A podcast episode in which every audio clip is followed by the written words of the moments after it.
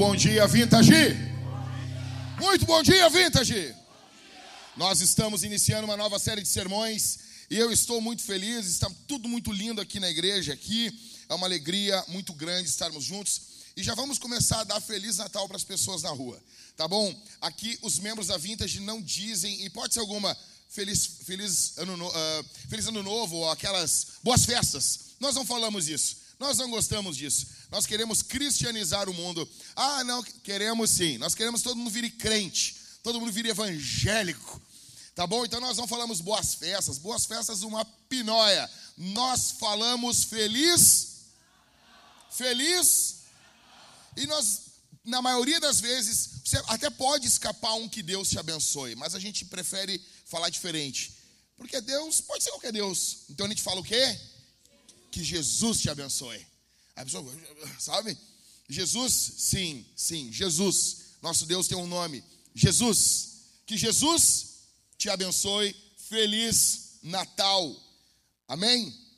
Nós estamos iniciando uma série de sermões em Provérbios e serão sete semanas brutais aqui em nossa igreja.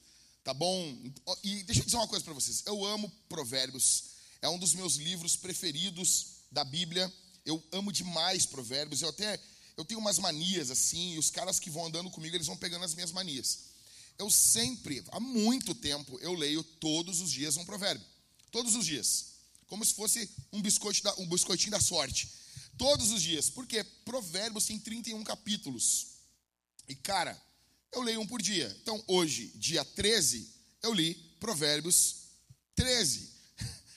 E tem sido uma bênção. Eu leio provérbios há anos. Ah, mas e as demais escrituras? Elas não estão brigando. Dá para continuar lendo tudo junto. Tá bom? Eu amo 2 Timóteo. Eu ainda vou fazer um curso em 2 Timóteo, alguma coisa. Uma camiseta. Eu não sei por que, que os homens, os pastores não falam sobre 2 Timóteo. 2 Timóteo é um dos livros mais viris da Bíblia. É o último livro escrito por Paulo. Cara, isso é uma coisa que deveria ser importante. E ele é escrito para um homem, para Timóteo. E ali onde Paulo vai falar as linguagens mais viris, né? Ele fala sobre o soldado, fala sobre o atleta, fala sobre o agricultor. E, cara, tá lá. É demais, 2 Timóteo, demais. Eu falei com os, com os rapazes aqui do heróis, dos, do, dos heróis, eu disse, cara, vocês deveriam estudar 2 Timóteo. Deveriam mergulhar em 2 Timóteo. Mesma coisa, Provérbios. Eu amo Provérbios. E deixa eu dizer uma coisa: nós estamos com nove anos de igreja. Nós estamos indo agora, o ano que vem, faremos 10 anos de vintage. Uma alegria, é uma alegria muito grande, é uma alegria muito grande mesmo. E cara, muitas vezes existem erros que ocorrem no nosso meio, problemas que ocorrem na nossa igreja, porque as pessoas não sabem viver, sabe? O, o, o Rodrigo, o Rodrigo está de aniversário hoje, tá? Então cumprimentem ele depois, não agora. Tá? O Rodrigo está de aniversário, mas ele teve que ficar no hospital com o Luther, deu alguma uma crise asmática no Luther, coisas de crianças do Rio Grande do Sul, tá bom? E o Rodrigo, eu, eu e o Rodrigo, a gente vivia falando sobre isso no início da vintage. Cara, as pessoas não sabem viver, meu. Né? Eu, eu, me sinto muitas vezes como Jonathan Edwards, no meio dos índios. Agora não pode falar sobre índio hoje em dia, né? Mas no meio dos índios, assim, ensinando, civilizando, às vezes, a, as pessoas. É o que a gente fala lá em casa, assim as crianças enlouquecendo na mesa enquanto a gente está comendo, eu olho para minha esposa assim e eu digo assim: nós estamos civilizando elas. Não é só comunicando Jesus, assim que aprender a viver. E cara, é muito louco isso. As crianças precisam aprender a viver. Eu vejo casais jovens, às vezes pessoas até de mais idade cometendo erros tão estúpidos porque as pessoas não sabem viver. E a pergunta que fica é: será que a gente vai aprender a viver aonde? E eu fui muito impulsionado a pregar essa série quando eu li o livro do Bill Hybels, o Simplifique. Cara, eu falei para todo mundo desse livro. Esse livro é fenomenal. E eu pensei na época, cara, tem que fazer uma série sobre questões práticas.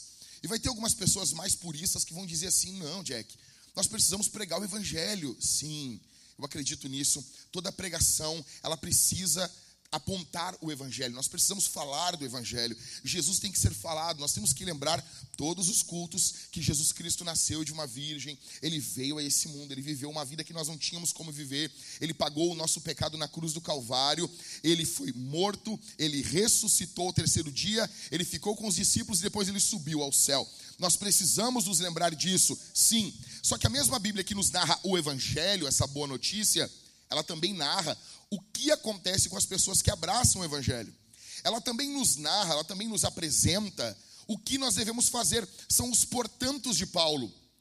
Ou seja, você foi salvo, agora você faz o que com essa salvação? Como que você vive? Como que você se porta? Como que você vai viver no mundo de hoje? Então, muitas vezes eu me vejo, às vezes aqui na Vintage, a Vintage assim é como uma filha para mim, tá? O meu sobrenome é Vintage.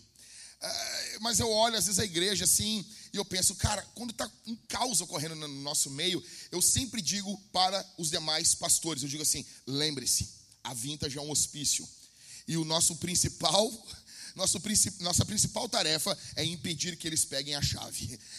Eu digo isso para eles. Quando começam, existem, existem, é, são períodos, são estações na nossa igreja. Às vezes as pessoas enlouquecem aqui dentro. E eu lembro os pastores, lembrem-se, a vintage eles já completam. É um hospício. E nós estamos impedindo que os loucos tomem o hospício. Ah, sabe, mas às vezes eu olho para a nossa igreja como uma ilha. Uma ilha onde tem pessoas que não tiveram contato com a civilização nenhuma. E você chega nessa ilha e você tem que ensinar as coisas do início. Algumas pessoas aqui vivem, às vezes, a sua vida de forma muito louca. Vivem de forma muito. Ah, desculpa falar, algumas pessoas, alguns jovens, às vezes vivem de forma estúpida vivem de forma tola. E eu pensei, cara, tá tudo errado. Senta, eu vou te explicar. As vogais é A, E, I, O, U. Tem que ensinar desde o início, tem que ensinar o beabá das coisas. E não existe nada melhor na Bíblia para nos ensinar do que Provérbios. Provérbios é fenomenal. E nós vamos começar falando sobre filhos hoje. Ah, mas eu não sou pai, eu não sou mãe. Legal, mas você é filho de Deus. Então isso aqui serve para você.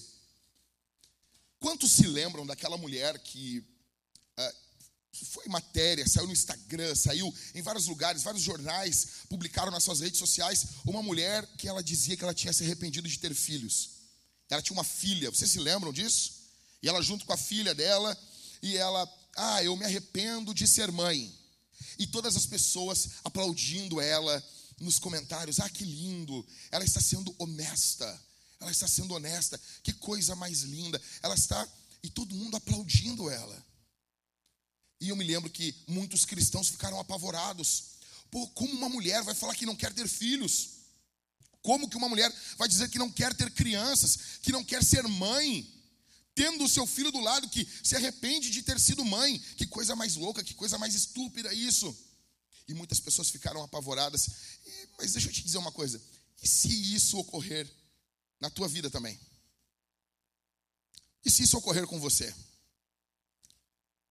E se isso estiver ocorrendo com você? Veja, existem momentos que às vezes a barriga da mulher cresce um pouquinho mais.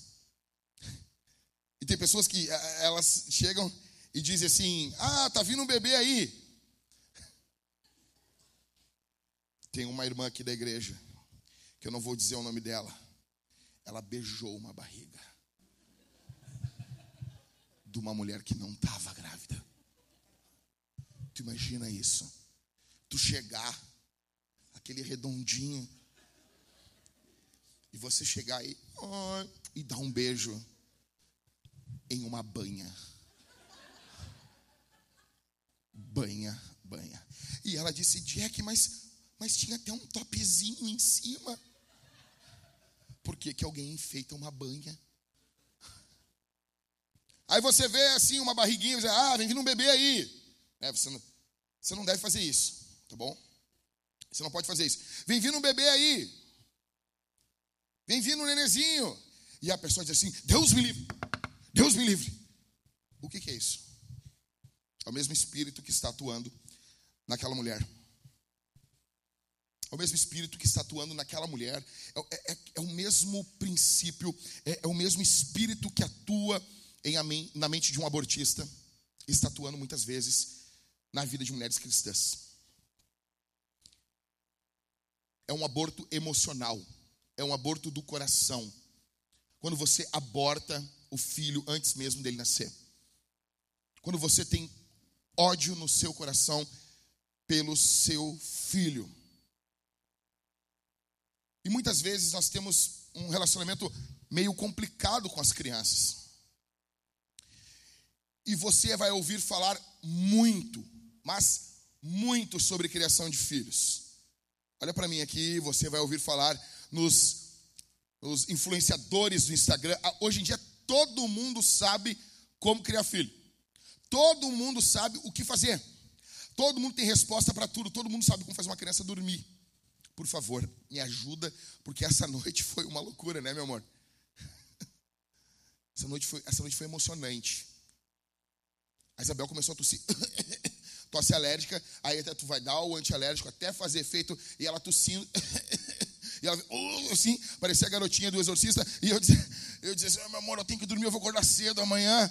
E assim, segura ela, por favor, Thalita. Daí a Thalita saía assim do quarto e deixava a porta do corredor aberta e entrava aquela luz assim. Ó. Eu parecia o pato Donald tentando dormir assim. E foi muito louco, foi emocionante. Eu cheguei aqui na igreja assim. O que o senhor precisa, pastor? Eu preciso de um energético. Me deram meio litro, eu estou feliz. Eu estou querendo abraçar as pessoas e dizer que eu amo elas. Então, assim, cara, criar filhos, eh, muitas pessoas têm, têm eh, assim, sabem fazer tudo. Tem resposta para todos os problemas, para todas as crises, tudo. Elas, elas sabem de tudo. Só que elas se relacionam com o filho como uma coisa. E eu queria falar com vocês hoje aqui basicamente sobre isso. Como criar seus filhos de forma prazerosa. Como que você se deleita nos seus filhos? Cara, a base de toda a paternidade e maternidade é o relacionamento de Deus Pai com o Filho.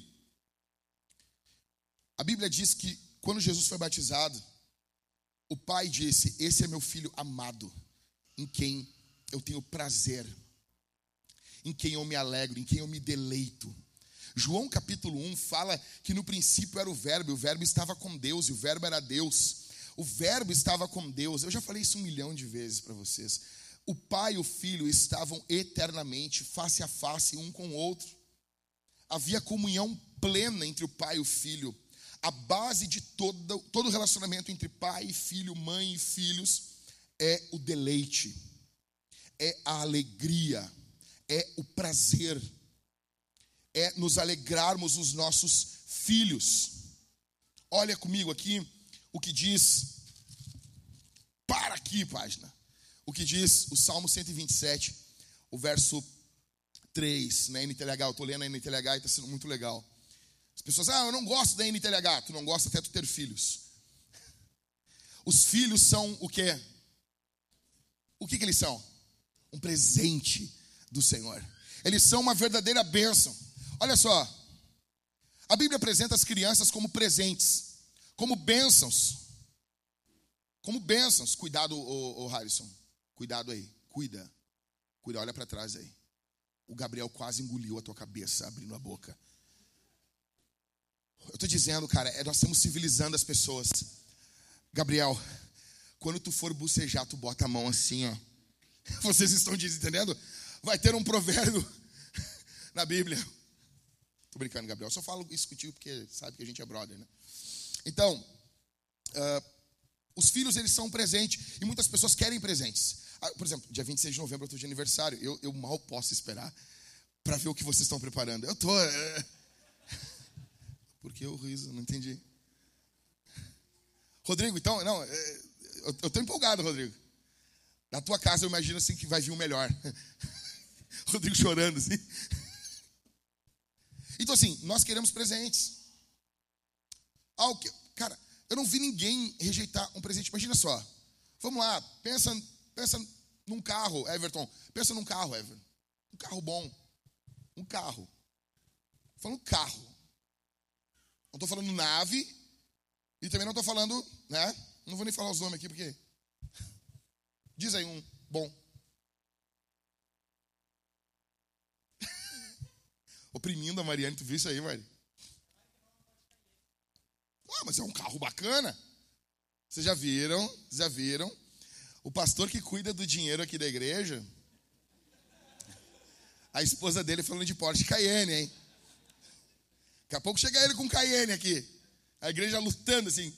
O Everton, olha, mas Deus está me prosperando. E aí, Ever? Então, o Porsche Cayenne. Pô, bem mais legal, Maria, o Everton. Cayenne, tá? Aí você imagina, tu tem um Corolla, vamos lá, vamos lá, tu tem um Corolla, né? Tu já tem vaga para idoso, tranquilo, né? E ninguém pede o cartão de idoso. Cara, aí Deus vem e te dá um Porsche Cayenne. Alguém vai dizer assim: "Não, eu não quero. Eu não quero. Eu quero continuar com o meu Corolla. Eu quero continuar com o meu Corolinha." Quem vai fazer isso? Ninguém. Ninguém. Ninguém vai fazer um negócio desse. Escuta o que eu vou dizer aqui. Escuta o que eu vou dizer. Uh, até um caso muito interessante, um, um, casal conhecido nosso. Ele era jogador de futebol, aí ele, a esposa dele tinha um, um palio, um palio, cadê o Pedro? Um palio, Pedro, um palio. Carro Ela tinha um palio, aí o marido dela chegou para ela e disse assim: Olha, eu quero comprar um carro, um carro importado para ti, um carro melhor. Ela, não, não, não quero abrir mão do meu paliozinho, eu não quero, eu gosto do meu paliozinho. E ela não queria um carro importado. Ele levou ela na loja da Mercedes e disse assim: Ó, e ela, não, não, não quero esses carros aí, muito cheio de coisa, muito cheio de coisa. E ele disse assim: vamos só dar uma volta na quadra no Mercedes. Ela sentou, dirigiu uma quadra quando parou o carro e ela e ele. E aí, eu não quero aquela porcaria daquele páreo mais. Ninguém vai abrir mão disso. Só que veja, bênçãos materiais ninguém vai abrir mão. Você está ganhando talvez aí um salário de 5, 10 mil reais, aí vem uma proposta para você ganhar 50 mil reais por mês. Você não vai dizer assim, não, eu não quero isso. Nenhuma bênção material nós abrimos mão. Mas a pergunta que fica, se a Bíblia está dizendo que crianças são um presente, são uma bênção, por que, que nós olhamos de uma outra forma? Por que, que nós olhamos para as crianças como se elas não fossem uma bênção? Será que Deus está enganado ou será que nós estamos olhando o mundo por uma ótica e um óculos que não é o óculos de Deus? Será que nós não estamos olhando o mundo de forma errada? Os presentes precisam ser apreciados, usados. Quem é que viu o Friends? É, o pessoal até brinca assim, né?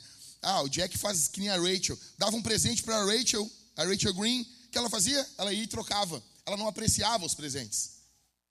Só que Deus, quando dá um presente para você, Ele espera que você aprecie os presentes.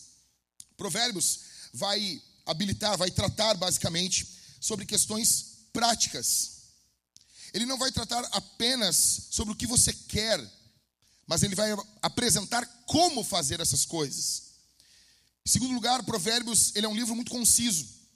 Então, as sentenças são curtas. São várias sentenças curtas, ao passo que você consegue decorar essas sentenças.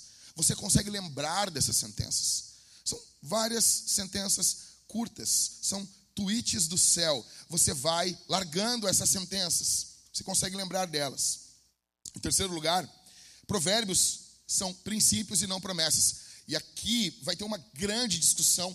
Eu não tenho como entrar nesse mérito aqui, porque existem bons argumentos de ambos os lados. Então, alguns vão dizer assim: não, provérbios são promessas. E outros vão dizer: não, provérbios são princípios. Eu acredito que uma visão no meio termo aqui sobre esse assunto nos deixa mais humildes. Provérbios é, vai apresentar uma visão dualística de sabedoria versus tolice. A Bíblia sempre vai apresentar duelos. Então, existe o duelo entre Deus e os demônios, ainda que sabemos que não há uma luta de igualdade de forças. Deus é o Criador, Ele é soberano, Ele é supremo, e demônios e anjos caídos são criação. Mas a Bíblia vai mostrar isso em oposição um ao outro vai mostrar oposição entre o reino de Deus e o mundo, uh, o espírito, a carne, vai mostrar oposição entre uh, a igreja versus o mundo, vai mostrar oposição entre verdade mentira, opressão, libertação, e Provérbios nos mostra sabedoria versus tolice ou sabedoria versus loucura. Entenda, enquanto pessoas hoje no mundo estão buscando inteligência e o nosso mundo valoriza muito inteligência. O nosso mundo valoriza demais a inteligência. O que, que é que mais se falou nessas eleições, nessas, nesses debates, foi a questão das faculdades. Então, uma coisa muito valorizada é a questão do curso superior. No Brasil, então, o Brasil valoriza demais, demais, demais, demais isso. Até por termos uma criação mais católica. Isso é muito valorizado, é visto com muito mais glamour do que em países protestantes, que é uma coisa mais natural. A questão é que o fato de você ser inteligente não faz de você uma pessoa sábia. Olha só, a Viviane, cadê? A Viviane está ali? A Viviane se formou agora, né? Como é que foi tua formatura, Viviane? Foi. Foi um local de sabedoria? Foi um local assim de reunião de pessoas sábias? Como, como, como, que foi o. Foi sábio o discurso das pessoas que estavam se formando? Ou seja, elas tinham conhecimento, elas tinham muitas informações. Acredito que eu confiaria a minha vida ali para quem estivesse ali fazer alguma, algum procedimento de enfermagem. Podia confiar naquele pessoal. Né? Várias vezes de noite chegava, Viviane, mede minha pressão porque eu acho que eu estou morrendo. Eu confio na Viviane. Confio. Mas, Vivi, tu sabe que aquele ambiente não é um ambiente sábio. Porque conhecimento e sabedoria são coisas distintas. E hoje, o, o, os, as nossas universidades do Brasil são ambientes lotados de pessoas com conhecimento, mas tolas no que envolve sabedoria. São pessoas extremamente tolas. Você vê hoje em dia como você vai, cara, vai em uma festa de faculdade. Você vai ver sabedoria emanando naquele lugar? Sim ou não? É um local de tolice. E a nossa população ela não valoriza a sabedoria. E infelizmente, muitos cristãos também não valorizam. A questão é, direto ao ponto, como viver em relação aos filhos? Como que eu vivo em relação aos filhos com sabedoria? O que Provérbios vai nos falar? Em primeiro lugar, encontre o centro da sua família. Provérbios capítulo 1, do verso 2 ao verso 7 diz: Para aprender a sabedoria e o ensino, para entender as palavras de inteligência, para obter o ensino do bom proceder, isso aqui tem tudo a ver com sabedoria, ok? Sabedoria fala muito mais do que você entende, mas como você vive de forma prática no chão da vida. A justiça, o juízo e a equidade para dar prudência aos simples e conhecimento e discernimento aos jovens. Isso, valeu. Que o sábio ouça e cresça em prudência. E que o instruído adquire, adquira habilidade para entender provérbios e parábolas as palavras e os enigmas dos sábios. Tatua isso aqui. O temor do Senhor é o princípio do saber. O temor do Senhor é o princípio da sabedoria, é o início, é a porta para você entrar no mundo da sabedoria. Grava isso aqui, grava isso aqui. Tá bom? Escuta isso aqui. O temor do Senhor é o princípio da sabedoria. Mas os insensatos, o que, eles fazem? Desprezam a sabedoria e o ensino. A primeira coisa, no que envolve criação dos nossos filhos, nós precisamos encontrar o núcleo da nossa casa. E para você conhecer o núcleo da sua família, como que você faz? Uma forma muito fácil de saber, de encontrar o núcleo de qualquer pessoa, de qualquer casa, de qualquer instituição, é você pegar antigamente era o talão de cheque, né? Você pegava e ia no, ali naquele canhoto ali, você ia naquela parte que, que ficava destacada onde está ligado os gastos. Hoje é na fatura do cartão de crédito. Você encontra no que as pessoas gastam o seu dinheiro. Aonde vai o dinheiro das pessoas? Se você puder passar uma semana em uma família e apenas ouvir o que é falado dentro da casa. Você vai entender um pouco mais dos seus valores, da onde é gasto dinheiro. Você vai ver muito do que está ocorrendo dentro dessa família. Criação de filhos é prioridade? Como? As pessoas estão criando crianças para a glória de Deus ou elas estão criando crianças para vencer na vida, para ser uma, uma pessoa independente? Não, eu quero que a minha filha não dependa de macho algum. Você já viu essa história? Você já viu isso? Mães frustradas normalmente dão esses conselhos. Não, o alvo, assim, o que eu quero para minha família é educação. Já viu isso? Isso é muito elogiado nos dias de hoje. Eu posso ficar sem comer. Brasileiro, isso é muito a cara de brasileiro. Eu fico sem comer, mas eu vou pagar os estudos do meu filho. E muitas vezes no Brasil, bons estudos estão ligados. Bons estudos é algo bom, tá? Bons estudos é algo bom.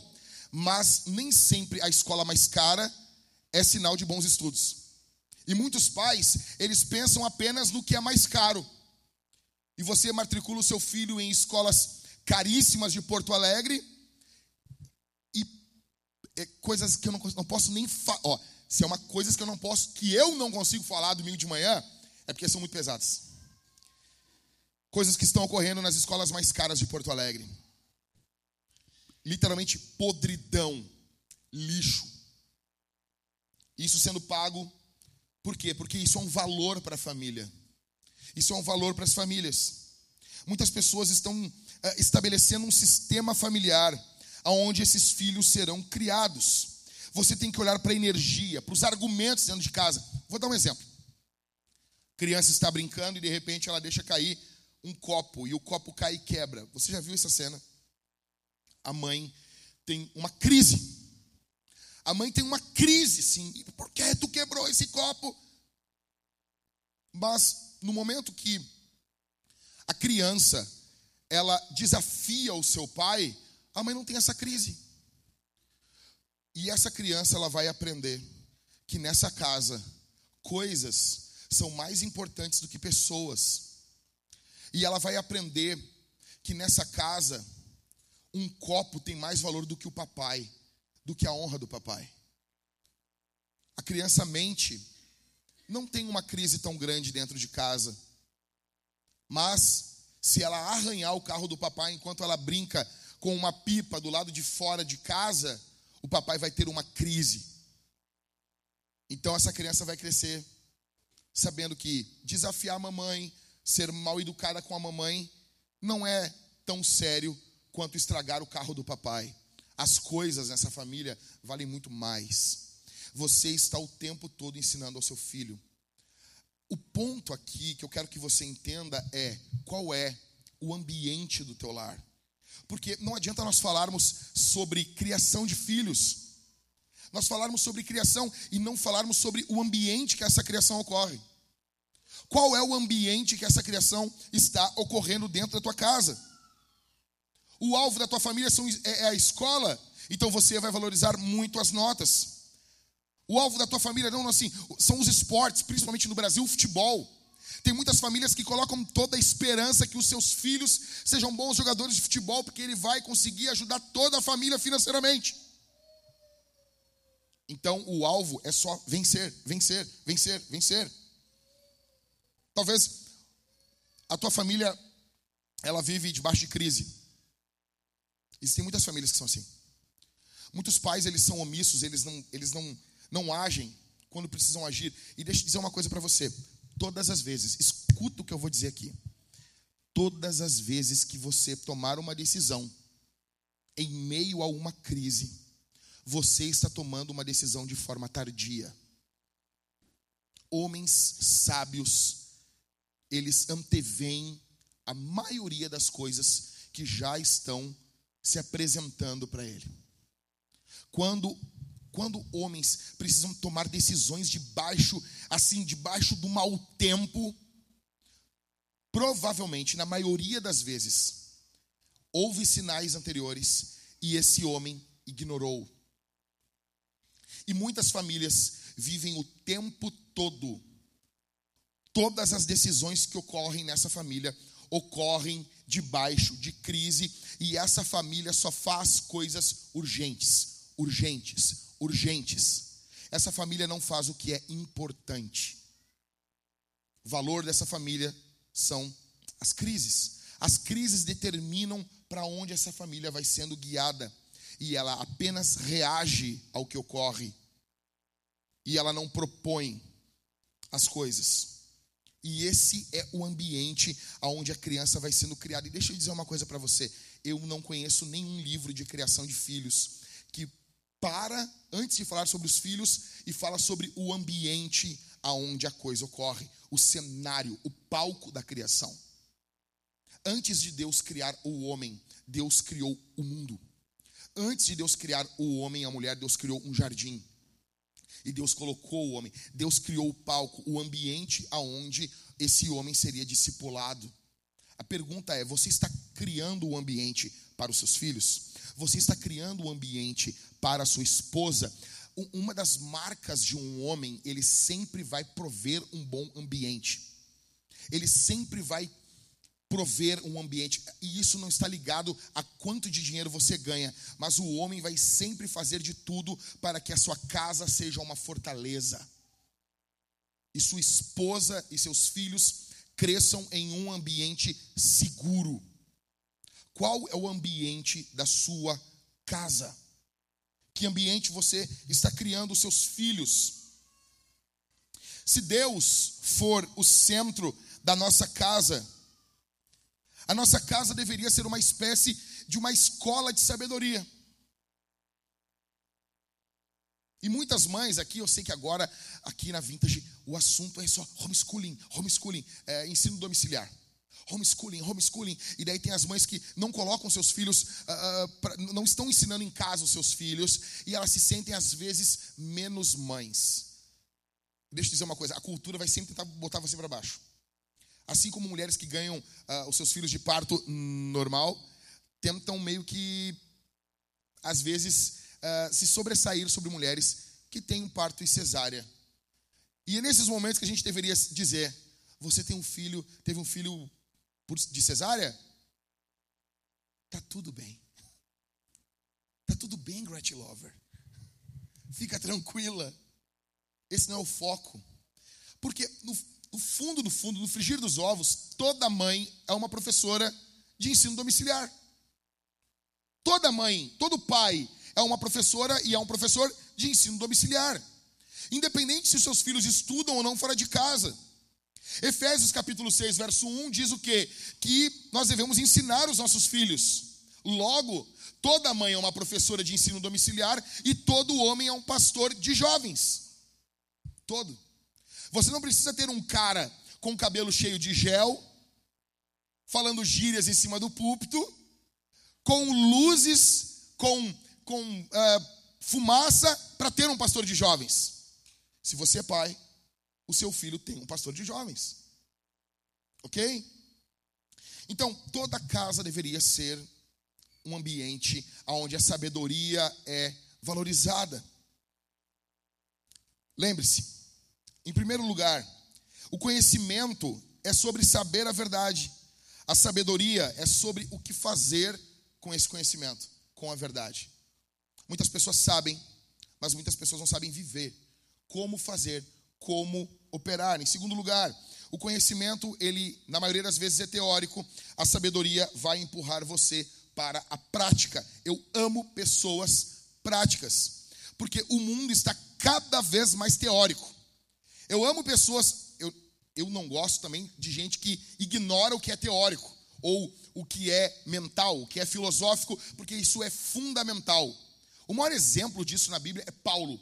Paulo lidava na primeira parte das suas epístolas com doutrina, e depois ele virava falando, portanto, e ele vira na segunda parte da carta falando de coisas rápidas, práticas, mas tudo isso, atenção, tudo isso com base do que ele ensinou. Isso é fundamental.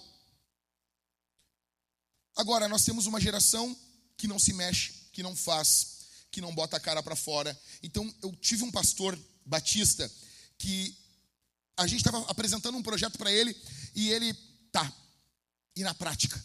Ele sempre falava isso, tá, e na prática? Como que faz? O que, que tu propõe? Sabe? E era muito legal. Uma vez ele chegou para mim, eu cheguei atrasado no culto e ele olhou para mim e disse assim: "Tá atrasado?" E, e, eu não tinha filhos ainda, né? E eu minha esposa, eu fui dar uma desculpa para ele, e daí eu fiz uma piadinha assim, né? Coisa boa fazer piadinha com um homem mais velho assim. E, e tu bem cru, achando que vai dar tudo certo. Eu, ah, pastor, como é que era com o senhor? O senhor não se atrasava? Ele, não. E ficou me olhando assim. Eu encontrei duas pessoas que disseram isso para mim. E ele, não. E a gente tinha um, uma pequena diferença, Jack. Ele falou: Eu tive 11 filhos. Às nove da noite estavam todos dormindo. E eu e minha esposa estávamos tomando vinho.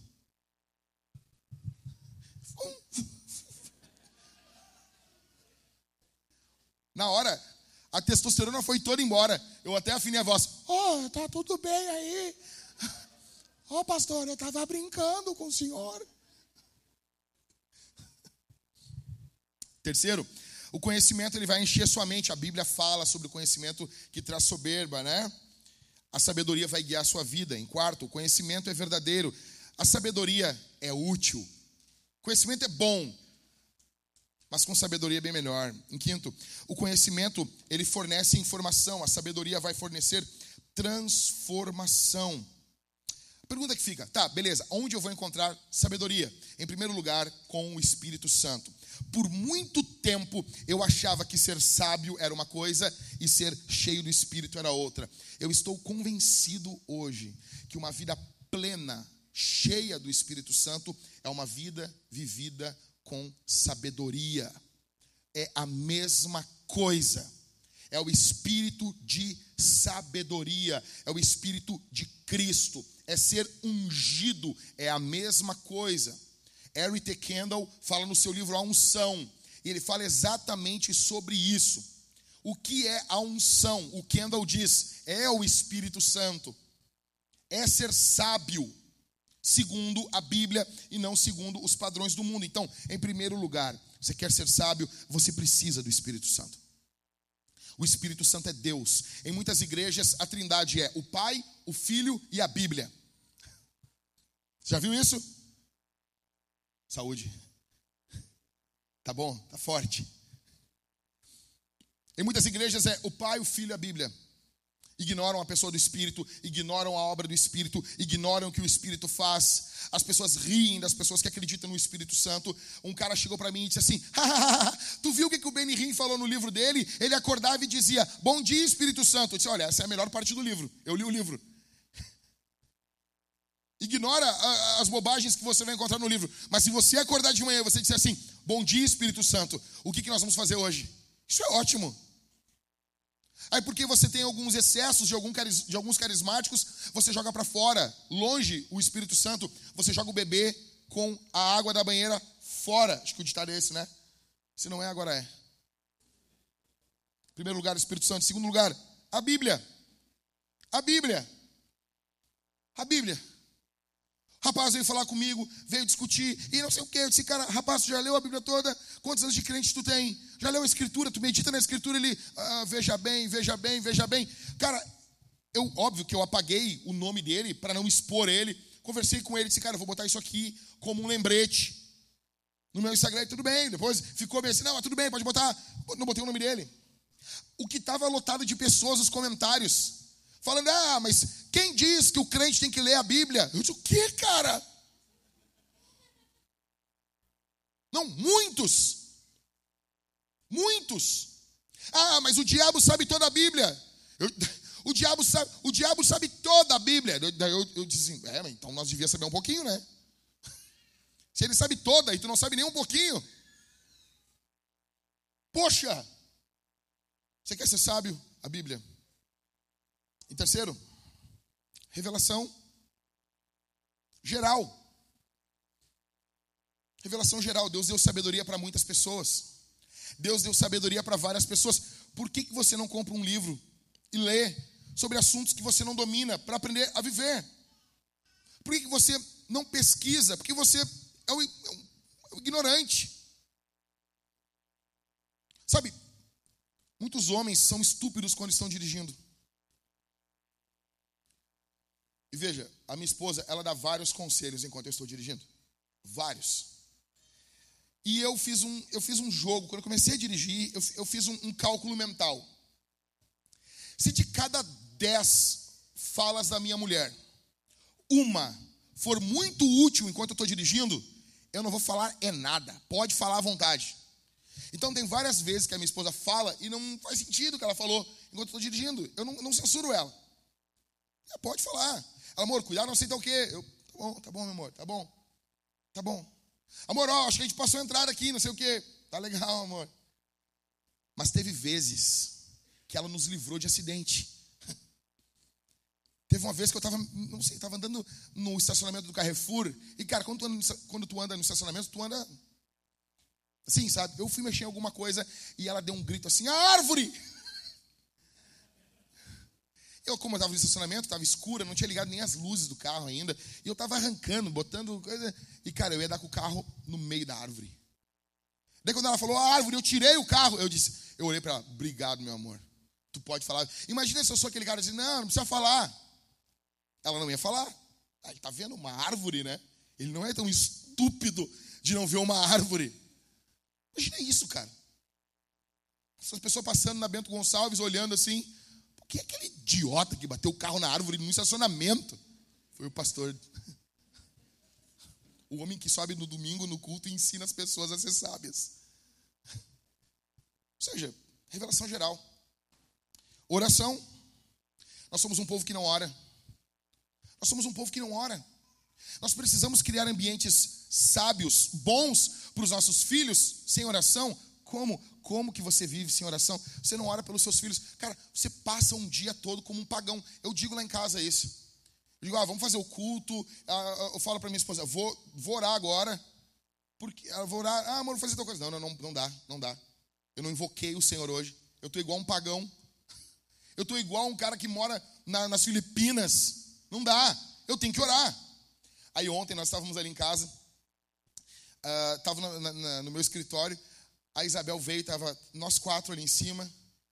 E daí a Isabel, ela veio e disse assim: Papai, vamos orar, papai. Vamos dobrar o joelho. E até, ela se virou para a Thalita assim: Vamos orar de joelho, mamãe. A Thalita, ah, vamos, vamos, vamos. Porque a Isabel é, é, Isabel é farisaica, né? Tipo eu. Vamos dobrar o joelho, vamos orar, mamãe. E daí, tipo, a Maria não dobra o joelho ainda, né? Aí botamos a Maria sentada no sofá e nós nos ajoelhamos diante da Maria, parecíamos católicos. E, nós, e a Maria bem feliz, porque tipo, ficou todo mundo em volta dela, ela recebendo adoração, assim. Cara, tem que ver a alegria dessa guria. Nós dobramos o joelho e a Maria sentada olhando para nós, assim, ó, e nós três ali com as mãos. Se chega alguém assim, bah, mas que estranha essa família, né? Nós estamos criando os nossos deuses, tipo nossos amigos romanos. Só que pelo menos o nosso se mexe. Aí. Uh... Aí oramos ali e no final da oração, a Isabel assim, papai, faz tempo que nós não fazemos aquilo, vamos fazer, vamos. E a gente se junta assim, e a gente grita, esse lar é um reino de amor, viva os Jungs. E daí começamos a bater palma. Cara, a Maria parece que ela entrar em êxtase, né? Ela recebeu a adoração e agora a família toda está aplaudindo ela, e ela, ah, ela estava muito feliz. De nada adianta nós queremos criar filhos se nós não nos deleitamos os nossos filhos. Você precisa se deleitar nos seus filhos, aproveitar os seus filhos. Você precisa de conselheiros, pessoas que vão aconselhar vocês. Nós precisamos aprender com a experiência uns dos outros. Veja, provérbios o tempo todo, tempo, tempo, tempo todo. O, pa, o pai diz assim: Meu filho, meu filho, tá vendo lá? Tá vendo aquele muro que caiu? O cara é um preguiçoso. O cara é um preguiçoso. Olha para mim aqui. Ei, meu filho, o tempo todo. Eu não estou falando que nós vamos fazer isso de forma farisaica, de forma maldosa, mas nós precisamos ensinar os nossos filhos com o exemplo dos outros. Em primeiro lugar, como viver em relação aos filhos. Encontre o centro da sua família. Qual é o alvo da sua família? Em segundo lugar, comece com o coração. Provérbios capítulo 4, verso 23 diz o quê? De tudo que se deve guardar. Guarda o quê? Guarda bem o teu coração. Porque dele procede as fontes da vida. A Bíblia fala mais de 900 vezes sobre o coração. O coração é o centro do ser, é o centro emocional do homem, é as entranhas do homem. Ok? Nós olhamos muito para a, a, as questões externas, aquilo que ocorre, aquilo que os nossos filhos fazem. Nós olhamos muito para o exterior, para o comportamento. Qual é a, fra, a, palavra que as, as nossas mães diziam? Tem modos. As avós diziam: tenha bons, bons modos. Essa criança não estavam nem aí para o teu coração. Tu podia estar tá bufando de raiva por dentro. Eles só queriam que você cuidasse o teu comportamento. Só queriam que você cuidasse a sua questão externa. Só que quando falamos sobre ensino dos filhos, agora tem uma. Agora, a nova onda de ensinadores cristãos, eles estão se atentando para uma coisa: que o alvo não é você se focar no comportamento dos seus filhos. O comportamento é apenas um sintoma. Você precisa se, assim, se focar no coração das crianças. Só que outra coisa que eu não vejo ninguém falando. Antes de falar de criação de filhos, falamos sobre o que? O ambiente que os filhos são criados. A segunda coisa que eu não vejo ninguém falando é que antes de falarmos sobre o coração das crianças, nós precisamos saber como está o coração dos pais. Eu pergunto para você que está aqui hoje: como é que está o teu coração?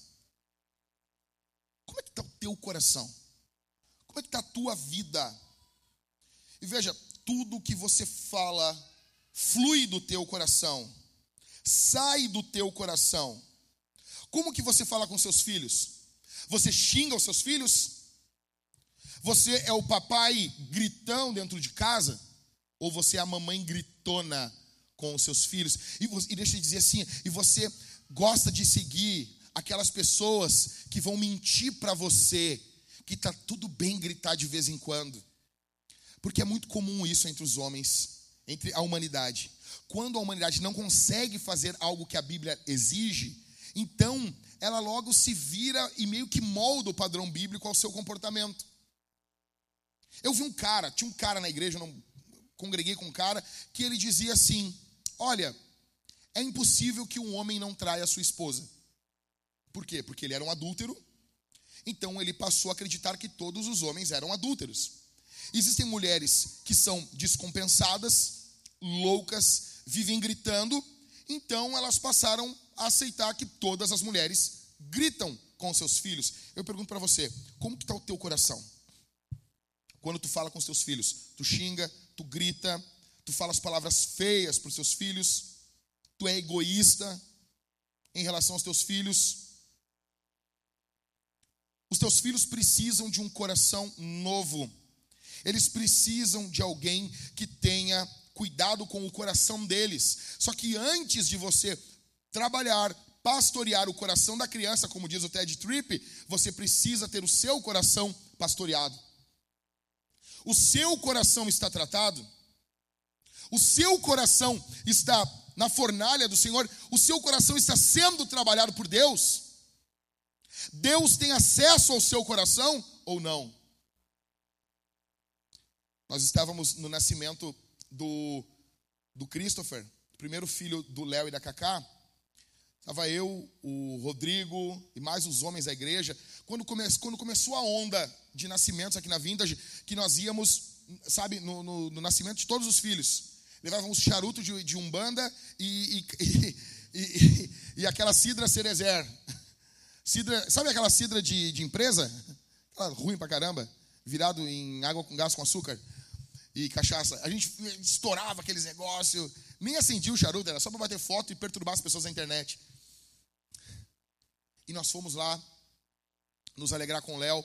E daí, quando estava assim a, o vidro, né? E pegando as crianças e a gente tentando achar o filho do Léo assim.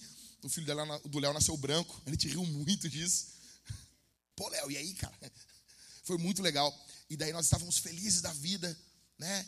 Entre riso e choro. O Léo dizia: Não, mas ele vai escurecer, ele vai escurecer. E nós estávamos todos felizes ali. Aí eu virei para o Rodrigo, o Rodrigo estava chorando. E o Rodrigo disse assim: Eu consigo entender quem não tem filho que não quer ter. Mas eu não entendo quem já tem e não quer ter mais. Não consigo entender. E hoje eu acho que eu consigo entender. Muitas pessoas não querem ter mais filhos porque o filho revela o teu coração. O filho vai revelar o teu coração. E olha só, Lutero dizia que a coisa mais santificadora era o casamento. Porque quando você é um monge e você mora sozinho no alto de uma montanha, dentro de um castelo, é muito fácil você ser santo. Mas quando você é casado, e às 15 para as duas da manhã, você está pegando no sono, conseguiu dormir, a sua esposa cutuca você e diz assim: amanhã nós vamos comprar a sandália da Bebel, né? Não, eu estou só dando um exemplo aqui. Ah, quê? Tá tudo bem?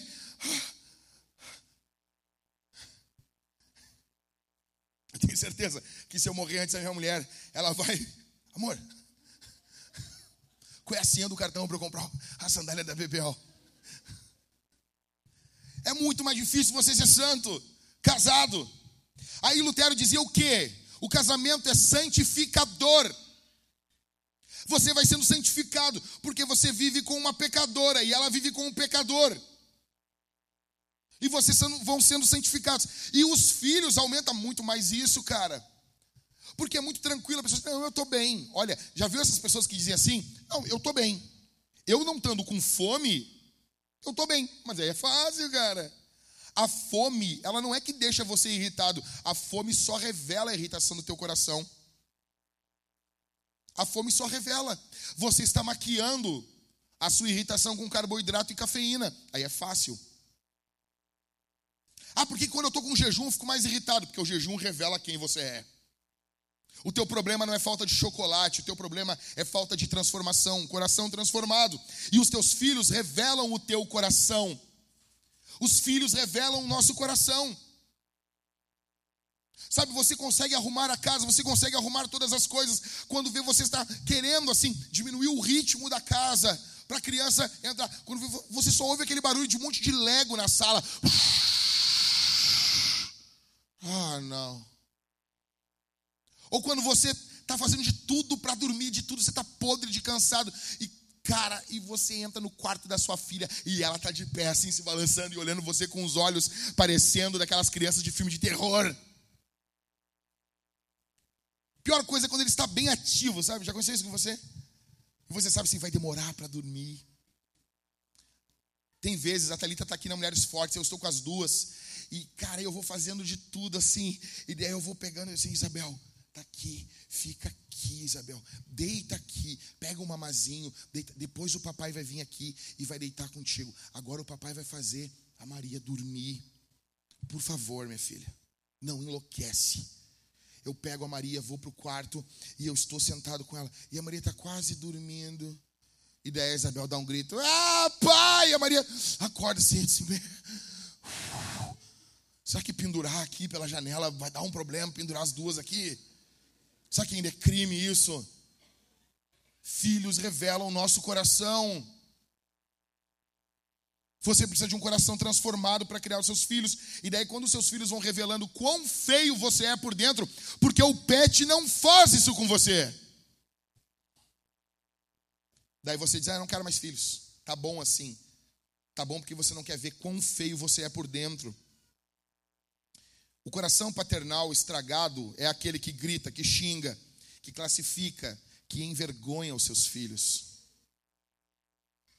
Que corrige os filhos na frente dos outros, e aqui está um ponto. Ou nós temos pais permissivos, ou nós, nós temos pais que, para mostrar que são durões, eles corrigem, eles humilham os filhos na frente dos outros. Eles lidam com o mau comportamento dos seus filhos na frente dos outros. Já viu essa frase? O que, que os outros vão pensar?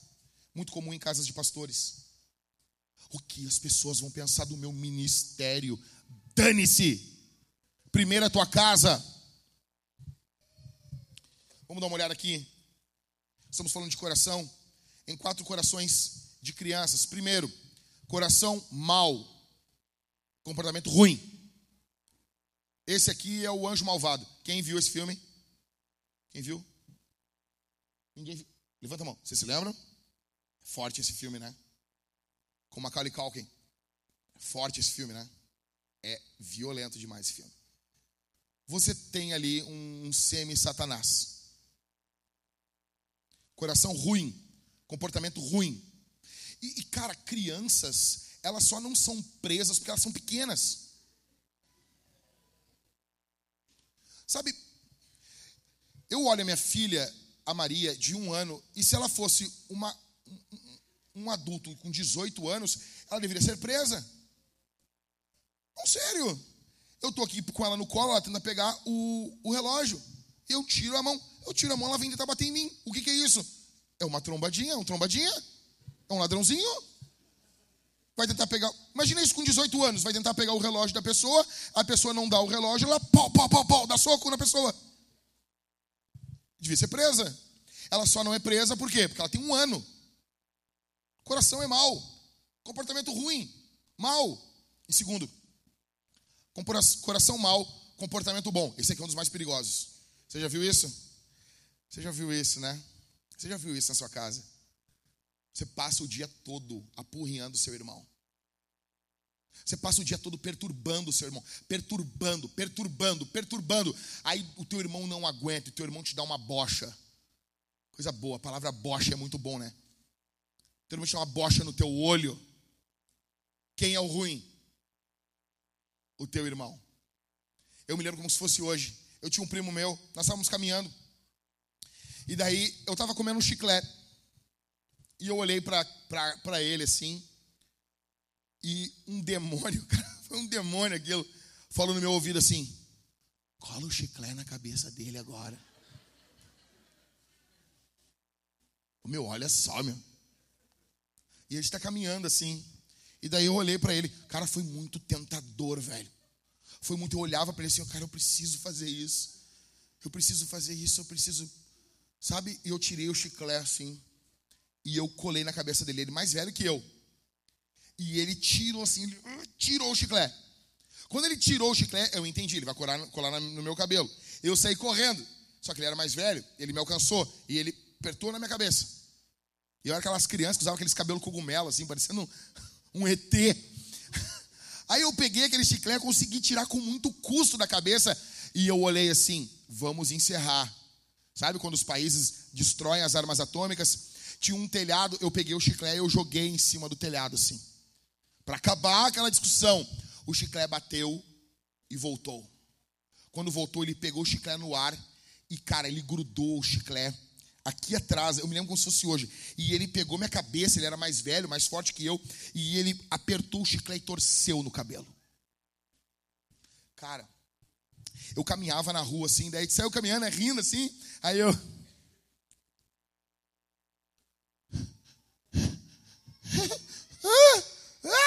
Comecei a gritar, por quê? Cara, eu era pequeno. Eu achei que eu ia ficar para sempre com o chiclete grudado na minha cabeça. Sério? Não tô brincando. E eu pensei, cara, nunca mais vai sair isso aqui daqui. Cara, nós chegamos em casa, velho. Cara, a mãe dele era a mãe das antigas. A mãe dele bateu nele com mangueira, velho. Quem começou tudo aquilo? Fui eu. Fui eu. E ele apanhou que nem um condenado. Sabe? E eu cheguei em casa como vítima. O que, que é isso, cara? Coração mau. E o comportamento chega em casa, Ai, olha o que ele fez. A mãe dele quase matou ele a pau. Tadinho do teu primo aí, ó. Olha o que tu fez com o guri.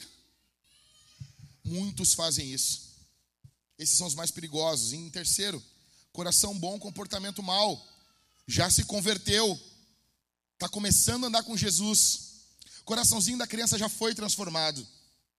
Essa criança pede perdão, essa criança se arrepende dos seus pecados, Deus já está fazendo uma obra na vida dela, só que ainda falta muito para o Espírito Santo ir trabalhando na vida dela. Até que nós chegamos no coração bom, comportamento bom, quando a criança vai andando com Jesus mais e mais, aprendendo com os exemplos dos seus pais. O foco aqui é que paternidade exige um acesso ao coração da criança. Eu vou repetir isso aqui, cara. Paternidade exige um acesso ao coração da criança. Nós estávamos em alguma festa, eu não, eu não me lembro o que, que era. Lá, no, lá no, no apartamento, lá no, no, no, edifício de vocês ali, Letícia. Era alguma coisa, de, alguma coisa lá. E a Isabel, quando chegou lá, ela, pum, bateu numa criança. Levei ela para o banheiro, conversei com ela, disciplinei ela. Quando ela saiu do banheiro, ela, pum, bateu de novo. Resumindo, nós levamos ela para o banheiro quatro vezes e na quarta vez eu chamei no rádio: Atenção, todas as viaturas, ajudem aqui. Sargento Talita, nós precisamos da sua ajuda.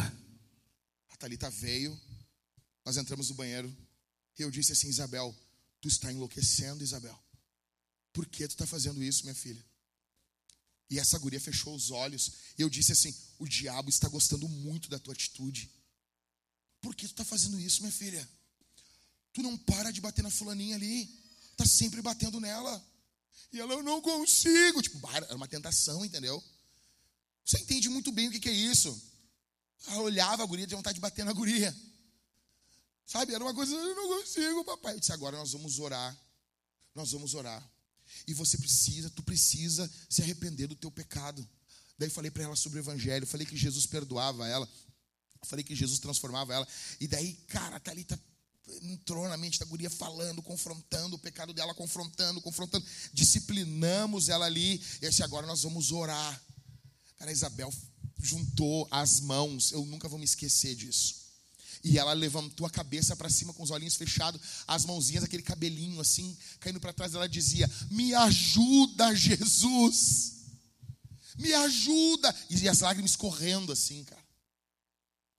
Não adianta nós mirarmos apenas no comportamento. Nós precisamos nos conectar ao coração. O que, que está ocorrendo aí dentro? Confessa isso para Deus. Fala para o papai. Conta.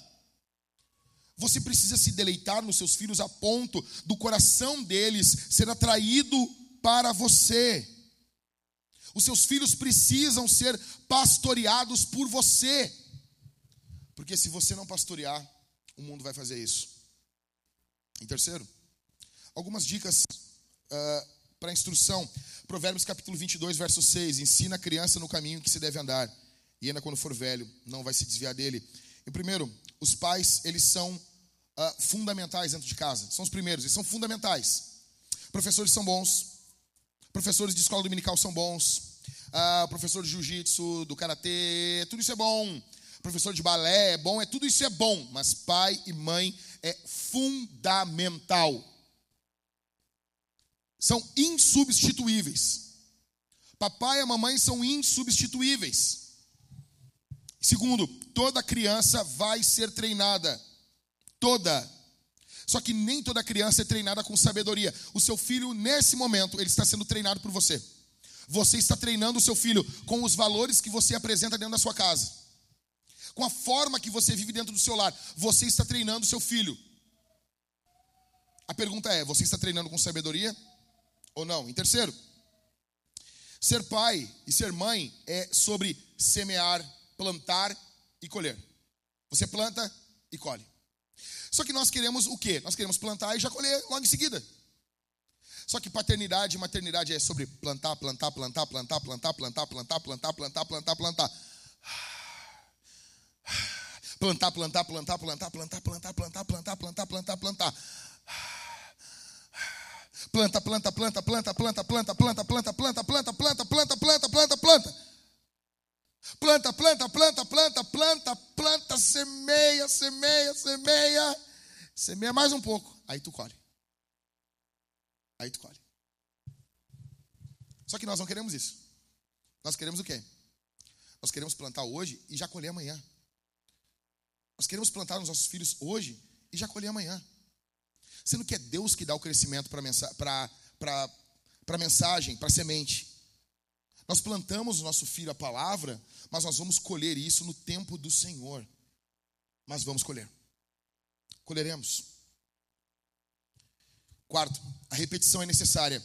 Escutem isso aqui. Uh, o apóstolo Paulo falava em Filipenses, aos Filipenses: Eu não me canso de falar para vocês as mesmas coisas, porque isso é segurança para vocês. Você vai ter que repetir. Bom, eu ensino provérbios todos os dias para minha filha. Todos os dias. Todos os dias para Isabel. E a Maria também. Às vezes a Maria vem assim, parecendo o bonecão da Michelin, sabe? E eu vou ensinando para as duas sobre provérbios. Aí eu falo para Isabel, ó, oh, tu tem que ser uma menina sábia, uma menina cheia do Espírito Santo. E eu vou falando para ela, e eu falo muito mal de quem é tolo. São os tolos, são os tolos, são os tolos. Olha só que provérbio está falando, eles são os tolos. Tu tem que ser sábia. E daí tem um, um, um, trecho de provérbios que fala que a sabedoria, ela sobe nos lugares altos e ela clama, venham, sejam sábios, sejam prudentes, ó ingênuos, ó tolos, e daí eu disse assim, Isabel, agora tu vai pegar, nós vamos fazer para tu entender isso aqui, ó. Tu é a sabedoria. Quando eu falo que ela é sabedoria, essa guria fica feliz da vida. E ela, eu sou sabedoria, papai, eu sou sabedoria. Aí ela sobe na parte de cima do sofá. A Thalita ama essas ilustrações. Ela sobe na parte de cima do sofá e eu digo aí, agora tu vai fazer assim com as mãos e vai gritar, gritar ingênuos, ingênuos, simples. Daí eu digo assim, ó, a Maria é ingênua. Aí a Maria caminhando assim, ó. A Maria caminhando. Aí eu pego uma boneca, eu disse: ah, essa boneca aqui é tola, tá bom? Vai, grita, clama, clama a sabedoria. Aí ela clama. Ela clama, ela vai pedindo. Vamos, olhem para cá, olhem para mim. Aí quando volta esse provérbio, no outro mês, a gente vai fazer uma outra ilustração? Não. A gente vai fazer a mesma ilustração. A gente vai repetir tudo de novo. E a gente vai repetir tudo de novo. E a gente vai falar, falar e repetir, repetir, falar e repetir. E você vai ter que repetir isso um milhão de vezes. Provérbios repete, repete, repete, repete, repete. Fala quantas vezes a mulher imoral. Eu, a primeira vez que eu li Provérbios, eu pensei, ah, porque eu falo uma vez só e deu. Toda hora voltando, meu filho, cuida com a mulher imoral. Porque tem que cuidar, pomba. Porque é perigoso. Ok? Em quarto, ah, aqui é pesado. Não sei se vocês estão prontos.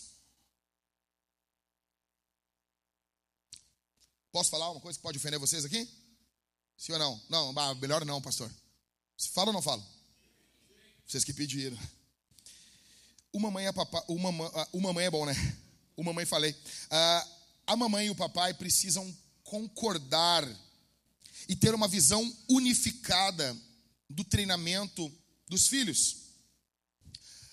O papai e a mamãe precisam concordar e isso começa no namoro. As pessoas perguntam: Ah, pastor, é errado eu, eu, eu casar com. Ah, eu, eu não sou, eu sou tradicional e ela é pentecostal. Eu, eu queria fazer uma piada, mas não vai dar, velho. Não tem como. Tu vai ter uma mulher fogo puro, mas vocês precisam concordar em coisas bem mais pontuais do que o pacto de uma membresia de igreja. Para você congregar na Vintage, você não precisa concordar com tudo que a gente concorda. Você tem uma parte central que você tem que concordar, mas você pode discordar em outras áreas. Os pastores, eles já concordam em bem mais áreas. Só que o casamento, ele tem que ser muito mais fechado, porque vai envolver criação de filhos. Você tem que concordar em quase tudo. Por exemplo, do que envolve o papel do homem e da mulher complementarismo ou feminismo evangélico. E muitos problemas ocorrem porque o papai e a mamãe, eles não têm uma visão fechada juntos. Em quinto, treinar crianças vai ser cansativo, porque o treinamento está toda hora ocorrendo, não tem férias. Você não chega, eu não chego lá em casa assim, crianças, deixa eu dizer um negócio para você. Deixa eu dizer. Agora vocês, nós estamos com férias de vocês. Você pode dar férias, homeschooling, mas você não dá férias do ensino da sabedoria, do ensino da palavra. Não tem férias de Deus, não tem férias de Jesus. E aqui, quem é pai sabe do que eu estou falando. Ontem, eu peguei, mandei mensagem lá de Canoas. Ó, acabar o culto aqui, eu não vou falar com ninguém, eu não vou orar por ninguém, eu vou vazar daqui. Eu vou chegar aí, já deixa as crianças dormindo, me espera na parte de cima de casa, que hoje nós vamos botar para quebrar. Eu disse: não, vou pedir uma comidinha para nós, não precisa fazer nada, vamos, vamos tirar um tempinho só nós dois. Cara, tu arruma, a gente pediu um, um, um, uma comida italiana, a gente senta, vem uns pãozinhos, negócios. Quando tá tudo assim, aquele choro.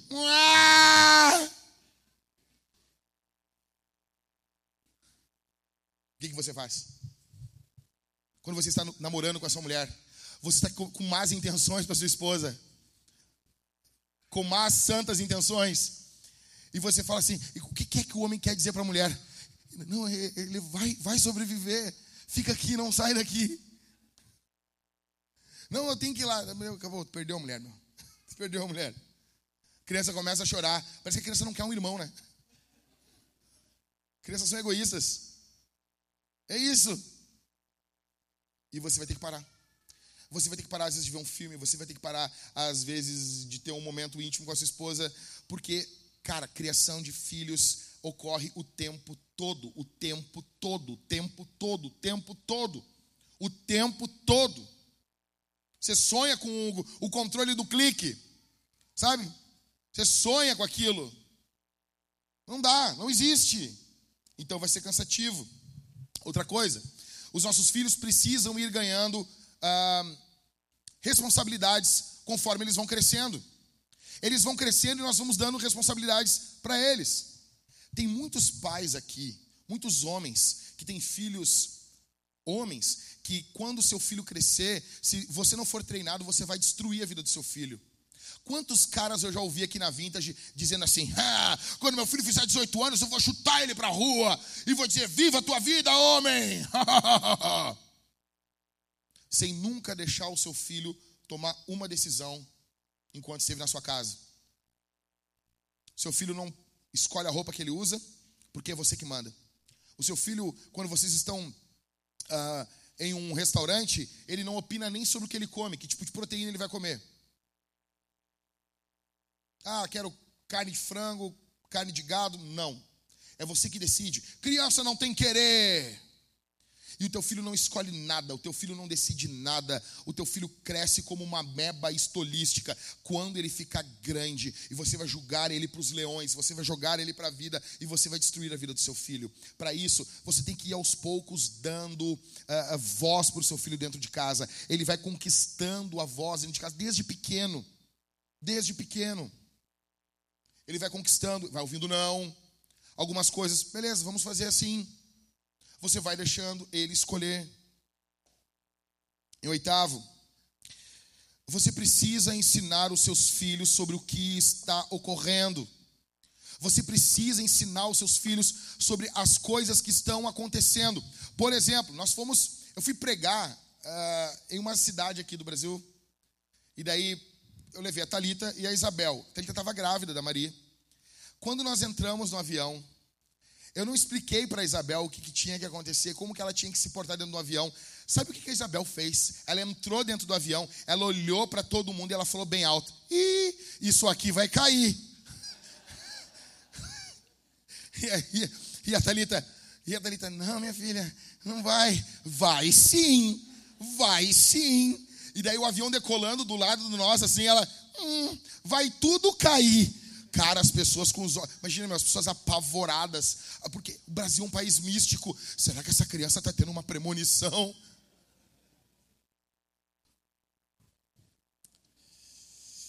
Em quarto, conecte-se antes de corrigir.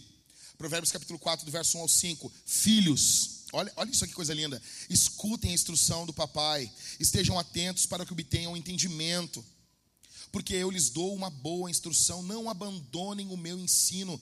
Quando eu era um menino, em companhia do meu pai, uma criança inexperiente, mas única aos olhos de minha mãe, ele me ensinava e me dizia: que o seu coração retenha as minhas palavras, guarde os meus mandamentos e você viverá.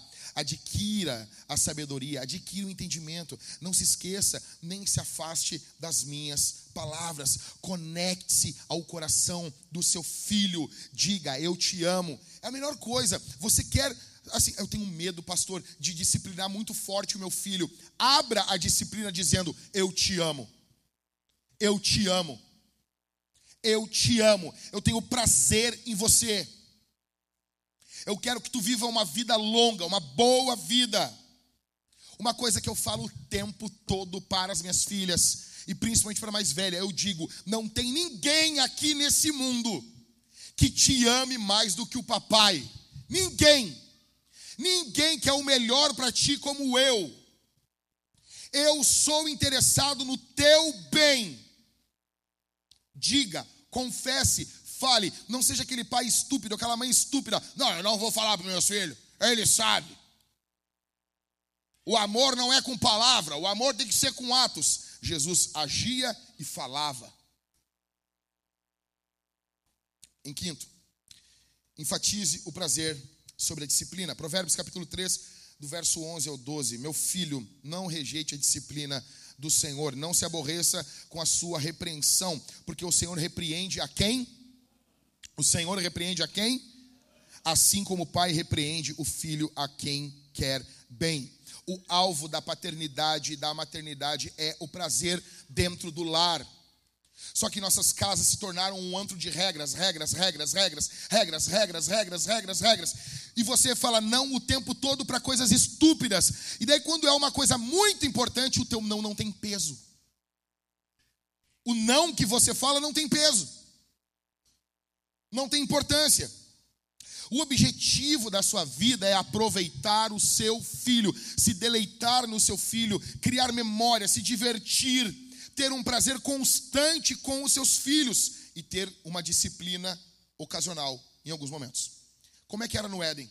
Eu falei isso para vocês já. Na série Por que Crianças Importam. Vocês se lembram? Eu falei sobre isso.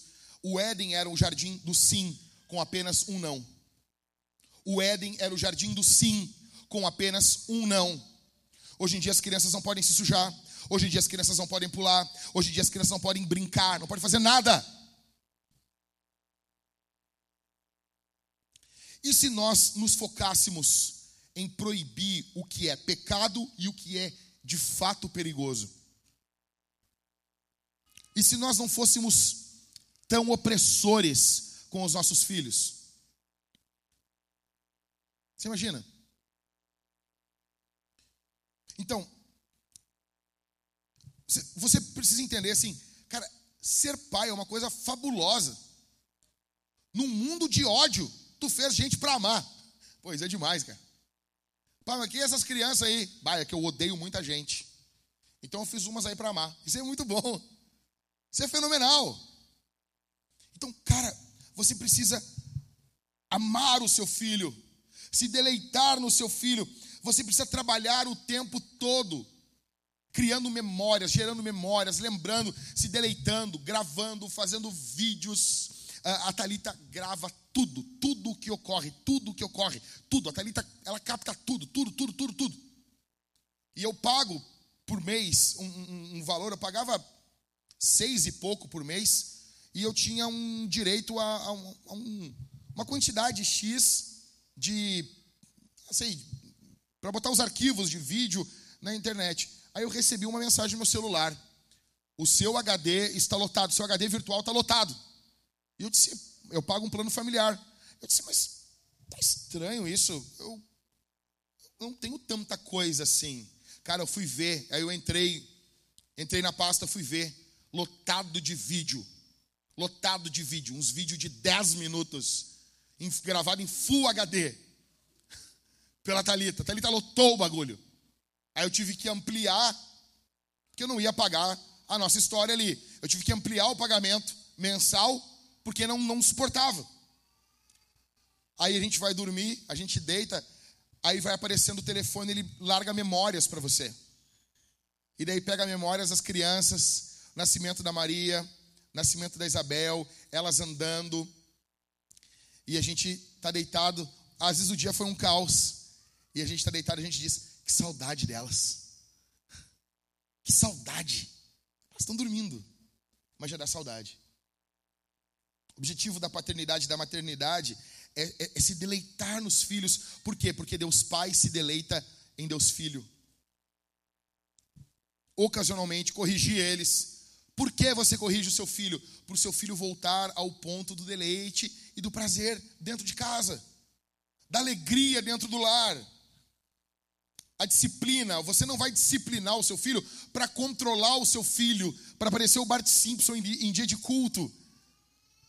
Sabe, tá lá o Bartolomeu Simpson com o cabelinho ajeitadinho, todo farisaico. Não. O alvo é para que o teu filho aprenda a ter autocontrole. Em sexto e último, a paternidade, ela ocorre em estações. Escute isso aqui. A vida, ela é toda formada em estações. E quando eu li isso, do o Bill Hybels falando sobre isso, isso foi brutal. Brutal para mim. Tu já notou que nós nunca falamos assim, olha, uh, vamos lá, a gente nunca diz assim, tu lembra, cara, lá de janeiro de 2017, a gente não fala isso. A gente fala sempre assim, ô Mateus, pô, cara, tu lembra daquela época que é assim, assim, assim? A gente sempre fala de uma estação. A gente sempre fala de uma época. A gente nunca fala assim, pô, cara, tu lembra de janeiro de 2014? Nós não falamos desse jeito. Porque a vida, ela não é formada em um calendário. A vida, ela é classificada dentro de nós em estações, em épocas. E isso é bíblico, está em Eclesiastes. Existe época, tempo de fazer isso e tempo de fazer isso aqui. Então, a paternidade, ela também se dá em estações, em épocas. Olha o que diz Provérbios, capítulo 31, verso 28. Seus filhos se levantam e a chamam de quê? Seus filhos eu, eu vou eu pregar assim para vocês agora. Seus filhos se levantam e chamam de bem-aventurado. Vocês estão comigo? Seus filhos se levantam e a chamam de? Ou seja, é uma época, é uma estação, é um período da vida, onde os seus filhos vão se levantar, vão colocar a mão no peito e vão dizer: Mamãe, querida, a senhora é bem-aventurada. Só que nós queremos que isso ocorra quando? Já no início. Tipo essa noite. A Thalita botou no Instagram. Boa noite, bom dia. O sol já nasceu lá na fazendinha. E a hora que eu tô indo dormir. Qual é o alvo, meu amor? Você imagina que legal. Aí, acordar de manhã, está Isabel com trompete, a Maria de pé com uma roupa militar e cantando um louvor e dizendo que tu é bem-aventurada. Não, não é agora isso. Agora não é o tempo que isso aqui vai ocorrer. Agora é o tempo de semear, de semear, de semear, semear, semear, semear, semear, plantar, plantar, plantar, para talvez depois que nossas filhas crescerem, casar e ter os seus filhos, para ter uma noção do que a gente passa, elas vão se virar e vão dizer: Mamãe, eu não imaginava que era tão difícil. Eu não fazia noção de quão esgotante era e do que a senhora passou. Muito obrigado. A senhora é uma mulher sábia. Não é a hora. Isso ocorre em estações. Olha o que diz em Provérbios capítulo 17, verso 6. Coroa dos velhos são os filhos dos filhos. Vamos, vamos botar para nossa linguagem. Coroa dos avós são os netos, ok? Ok? É isso que o texto está dizendo. E a glória dos filhos são os pais. Esse verso aqui ele está invertido. Primeiro fala dos avós e depois fala dos pais. Vamos tentar inverter ele, tá bom? Seria a glória dos filhos são os pais e a coroa dos velhos, dos idosos, dos vovôs são os seus netos. Escuta o que eu vou dizer aqui. Se você tem um pai glorioso, se você tem um pai glorioso, os seus netos serão a sua coroa. Vou repetir isso. Se você tem um pai glorioso, os netos do seu pai serão a coroa dele. A forma que você cria os seus filhos vai determinar a forma que você aproveita os seus netos. Deixa eu explicar melhor isso aqui para você. Eu acredito que Deus projetou a vida cristã para ela ser uma crescente de prazer. Você vai obtendo prazer mais e mais conforme você anda com Jesus. Vocês se lembram quando eu estava pregando uh, Cântico dos Cânticos para vocês e eu peguei uma pesquisa do livro Celebração do Sexo e eu mostrei para vocês que o ápice da vida sexual no casamento se dá com 34 anos de casado. O adultério, ele não é prazeroso como o ato conjugal é. Satanás mente. Conforme você vai conhecendo, você leva uma vida para conhecer a sua esposa, o corpo da sua esposa e vice-versa. A vida conjugal, ela acontece, deveria, uma vida conjugal saudável, ela possui uma crescente de prazer. E isso também em todas as áreas da vida do cristão. Todas as áreas da vida de um cristão, ele vai crescendo. Então, eu tenho uma tese que é basicamente o seguinte: ser avô é melhor do que ser pai.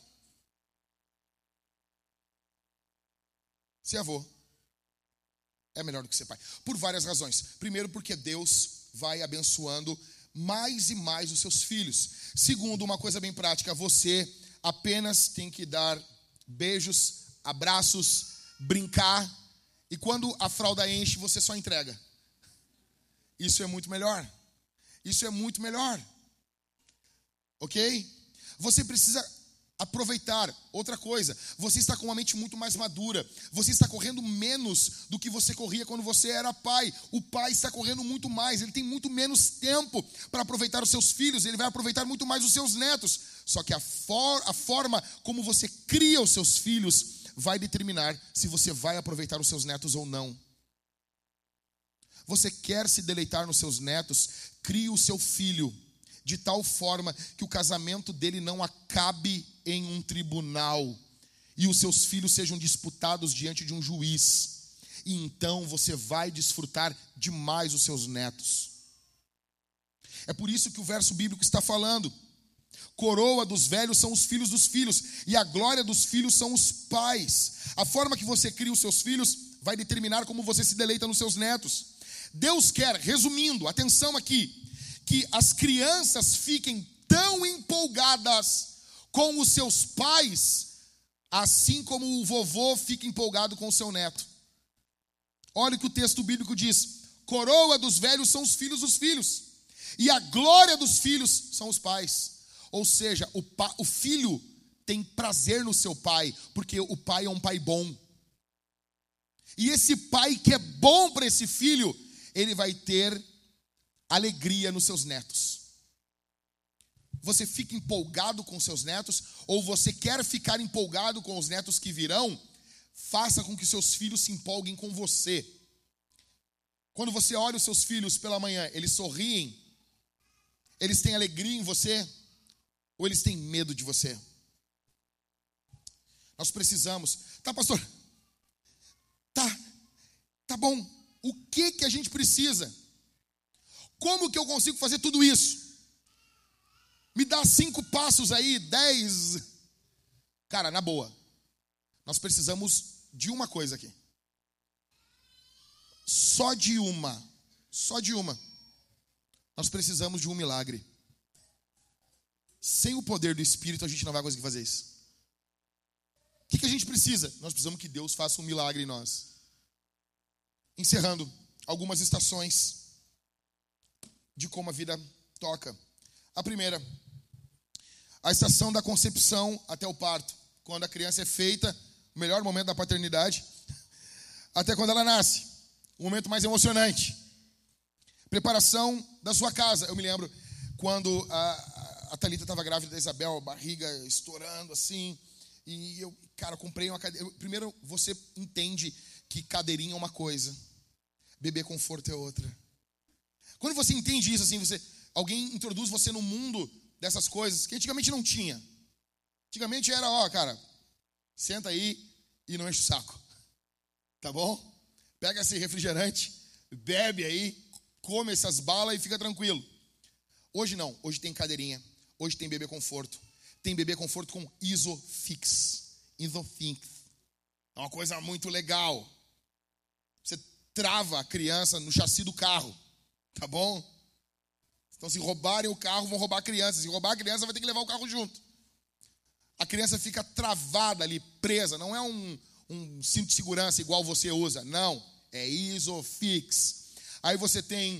Uh, você tem uma base para cadeirinha, uma base para isso. Você tem carrinho, você tem Moisés, você tem bebê conforto, você tem um monte de coisa.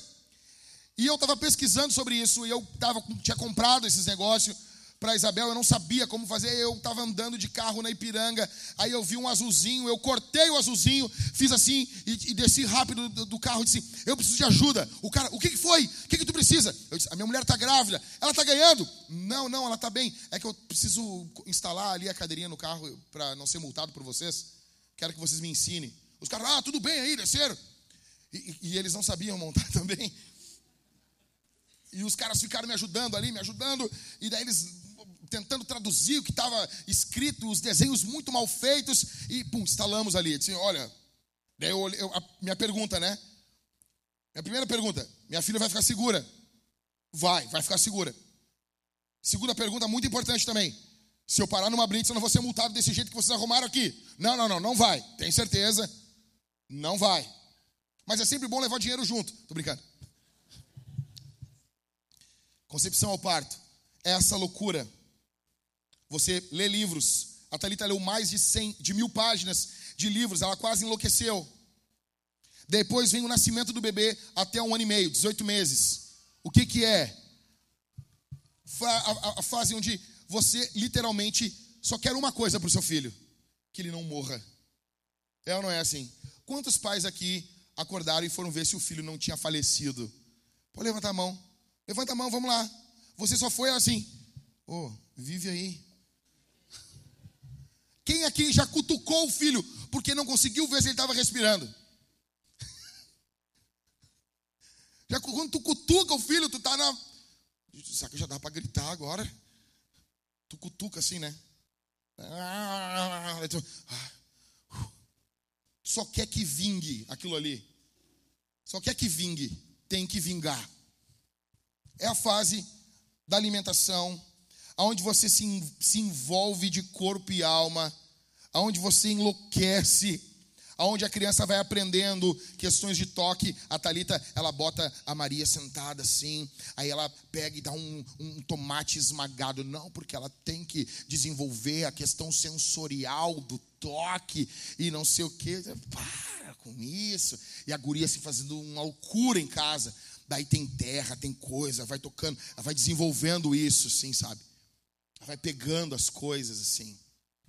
Sabe, é, é uma loucura. Aí começa a caminhar. Aí é uma outra fase. Quando a criança começa a caminhar, cara. Aí tu vai para um outro estágio da vida. E daí quando ela vai botando tudo na boca, a Maria esses dias estava com um caco de vidro na boca. Filha do cara que está ensinando vocês a criar crianças. Com um caco de vidro caminhando assim. Tinha quebrado uma. Cara, a gente tentou fazer uma varredura lá em casa, mas um caco tava lá. Eu fico imaginando o caco de vidro vendo a Maria vindo para cima dele. Eu, ah! Uma loucura, cara. Tudo eles botam na boca, cara. Tudo eles colocam na boca. Então, aí vem a primeira infância, dos 18 meses aos 3 anos. Você vai falando não, não, não, não, não, não, não, não, não, não, não, não, não, não, não, não, não, não para o seu filho. Aí ele aprende, aí é até que ele fala não para você. E é muito louco isso. No primeiro momento que o teu filho fala não, você vai fazer tal coisa. E, não. Não, o que, pequeno ser? O que? O que, Eva? Que isso? Aí ele vai dizer não para você. Ele você vai colocar ele dentro do grupo, ele vai fazer parte da família, ele vai aprender a fazer tarefas, manifestar alguns gostos, algumas preferências. Por exemplo, lá em casa, a Isabel, ela é carnívora. A Isabel ama carne, a Isabel ama tudo que envolve alguma vida que morreu. Ela ama animais mortos. Ela ama a comer animais mortos. Já a Maria não. A Maria gosta de carboidrato. Ela gosta de coisas que caem na barriga dela e deixa pesado, deixa triste. Batata, arroz, lasanha, batata frita, o quê? Pão. A Maria é louca do pão. Ela é a louca do pão. Né? Então dá pão para ela, ela enlouquece, ela fica pedindo mais pão, pedindo pão. E tu vai colocando pão assim, tu sei, cara, para onde está indo tudo isso? São preferências. As duas são muito diferentes nisso. A Isabel não, a Isabel quer mais carne. Ah, e a Isabel também, ela tem outra coisa. A gente estava chegando em casa, ela, ah, eu não quero ir para casa, eu quero ir para um hotel, eu quero comer um sushi. Eu disse, o que, cara? Tem três anos, guria. Você tem pena de quem casar com essa guria, meu. A Maria não, cara. A Maria é vida louca, entendeu? Maria, tu faz ali um purê para ela, dá, ela já está feliz da vida. Isabel, não. Ah, isso aqui está sujo. Aí vem a idade pré-escolar, de 3 a 6 anos, onde vai, você vai treinando seus filhos, você vai lendo com seus filhos, ensinando seus filhos, você brinca, tem a questão da socialização, artesanato, eles vão aprendendo, idade escolar de 6 a 12 anos, vai formando caráter, eles vão tendo a questão da identidade deles, eles vão começando a manifestar a sua pequena independência, às vezes os pais não estão presentes, eles vão tendo interesses, grupos de amigos, né? é muito louco isso na igreja, tu vê assim, crianças que até pouco tempo atrás estavam aí engatinhando, agora, sabe, já estão lendo, já estão conversando, fazendo coleção de figurinhas. Aí chega a fase da adolescência. A fase da adolescência é uma alegria. A criança acorda emburrada. Espera aí, cara. Tu só come e dorme, e dorme pra caramba ainda. Tu dorme muito e tu tá emburrado, emburrada aí vem a puberdade, a, a, os, as crianças ficam estranhas. Já viu um adolescente? O adolescente ele é um ser estranho. Ele tem joelhos grandes, ele tem um corpo meio deformado assim. Ele tem, você olha suas fotos quando você era adolescente, você era uma pessoa estranha. Você era uma pessoa estranha, era uma pessoa complicada. Partes do corpo crescem mais do que o outro. É, é engraçado, o corpo ainda não está, né? É estranho isso. Mau humor. Você tem que cuidar dos limites. Aí vem a fase que eles são jovens adultos. Aí eles vão cultivando a independência, sendo responsáveis, pagando contas, trabalhando, desenvolvendo autocontrole, até que eles chegam na fase adulta e você ajuda eles por mais um tempo ainda, até ter esse rompimento do cordão umbilical. E deixa eu dizer uma coisa para você. Eu falei para você que a vida cristã é uma vida de crescente prazer. E o mundo vai dizer para você, e muitas vezes a carne vai dizer, que o período bom, o único período bom, foi quando eles eram crianças. Veja, os meus filhos são crianças.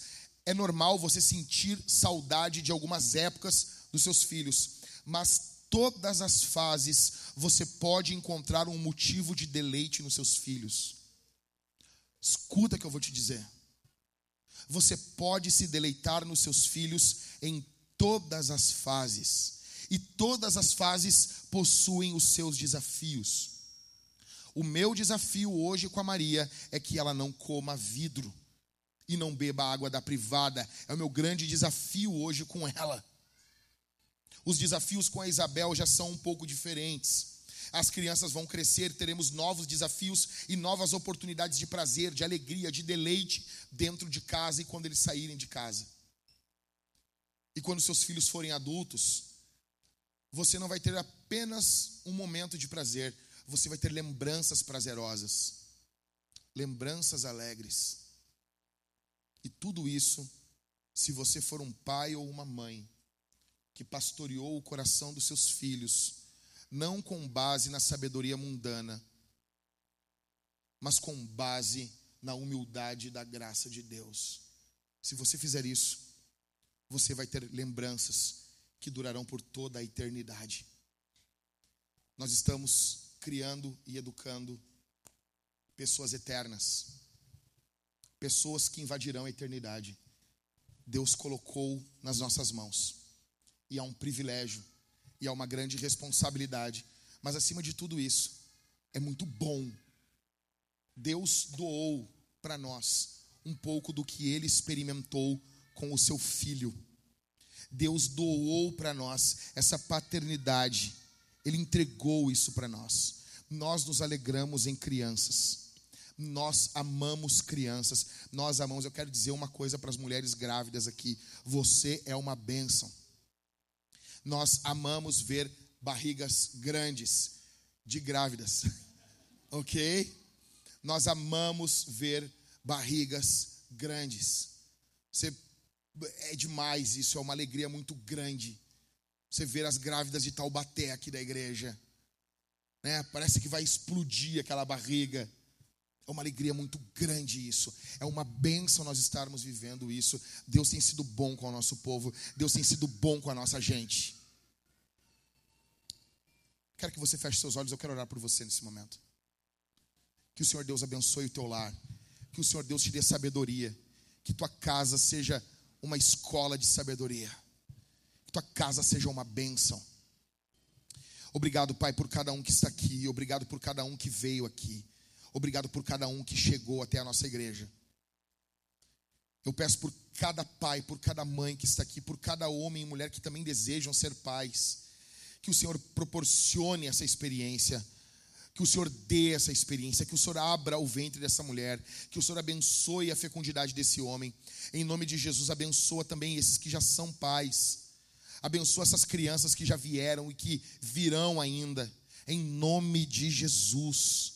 Em nome de Jesus, abençoa as famílias aqui da Vintage, abençoa as famílias da nossa igreja, abençoa as famílias aqui, Senhor, abençoa os pais que aqui estão para educarem os seus filhos, para criarem os seus filhos, no nome de Jesus, em nome de Jesus, que essas crianças sejam bem tratadas, bem cuidadas, amadas, protegidas e que cresçam em sabedoria e no enchimento do teu espírito. Abençoa todos os lares aqui, para a glória e para a honra do teu santo e do teu maravilhoso nome, em nome de Jesus. Bendito seja o Cordeiro de Deus que tira o pecado do mundo. Amém, amém, amém. Nós vamos participar da ceia nesse momento.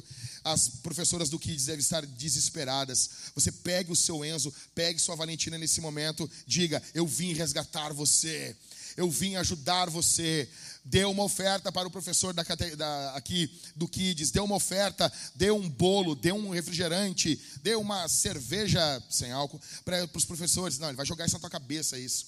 Pegue seus filhos, nós vamos participar da ceia nesse momento, onde a família vintage participa toda unida. O que é a ceia? A ceia é uma refeição. Basicamente é isso. Ah, pastor, como que nós fazemos isso com os nossos filhos? Apenas diga no ouvidinho do seu filho e da sua filha assim: Está vendo todo mundo que está comendo, pegando esse, esse pão e mergulhando no vinho? Esse é o povo que Jesus ama. Esse é o povo que Jesus ama. Jesus ama esse povo. Diga isso. Pegue o seu filho, nós vamos participar juntos como uma grande família. Nós vamos comer e beber de Deus. Nós teremos dois irmãos desse lado, nós teremos mais dois irmãos desse outro lado.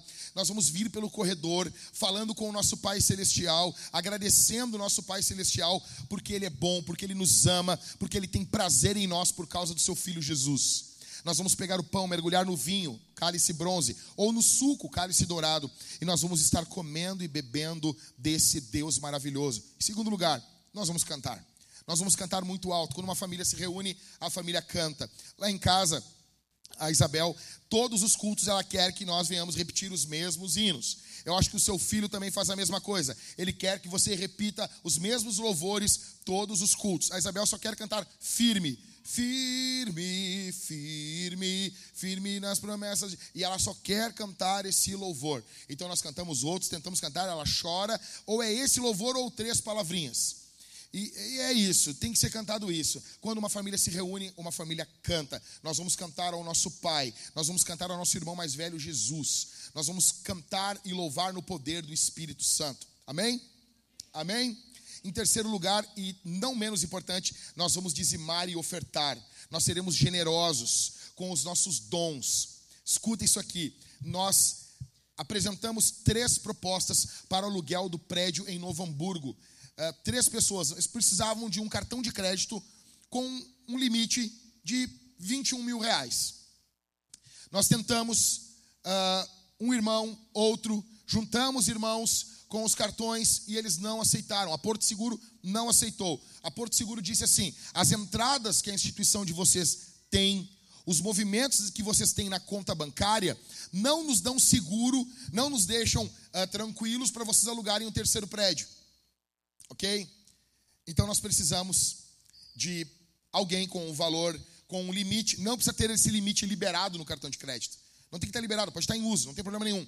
Nós precisamos apenas para dar entrada e nós precisamos de uma movimentação maior na nossa conta. Isso prova que nós precisamos de ofertas exponenciais. Nós precisamos de uma oferta exponencial. Precisamos de uma oferta generosa. Tá bom? Nós precisamos começar a ter na nossa igreja ofertas exponenciais, ofertas abençoadoras, ofertas ousadas. Nós precisamos começar a avançar no que envolve a arrecadação na nossa igreja. Muitas pessoas visitam a nossa igreja, se servem da nossa igreja, e não apenas aqui, mas também no meio digital. E são pessoas que nunca serviram na missão com as suas finanças. Nós precisamos que você, eu estou falando com você nesse momento, é para você. Nós precisamos que você seja generoso. Nós queremos plantar igrejas. Ah, é tão bom ouvir isso, pastor. Várias pessoas vieram falar comigo ontem, depois do culto de canoas. Que bênção, coisa boa ouvir isso. Mas nós queremos que mais pessoas ouçam isso. Nós queremos que outras pessoas ouçam isso. Aprendam sobre bebês, aprendam sobre filhos, façam filhos e plantem igrejas para a glória e para a fama do nome de Jesus. Então seja generoso. Como que você vai ofertar e dizimar? Ali atrás nós temos aqueles dois QR codes você vai pegar o seu celular, vai abrir no aplicativo do seu banco e você vai fixar ali naquele QR Code e você vai estar transferindo ou por crédito ou por débito, como ficar bom para você a sua oferta e o seu dízimo.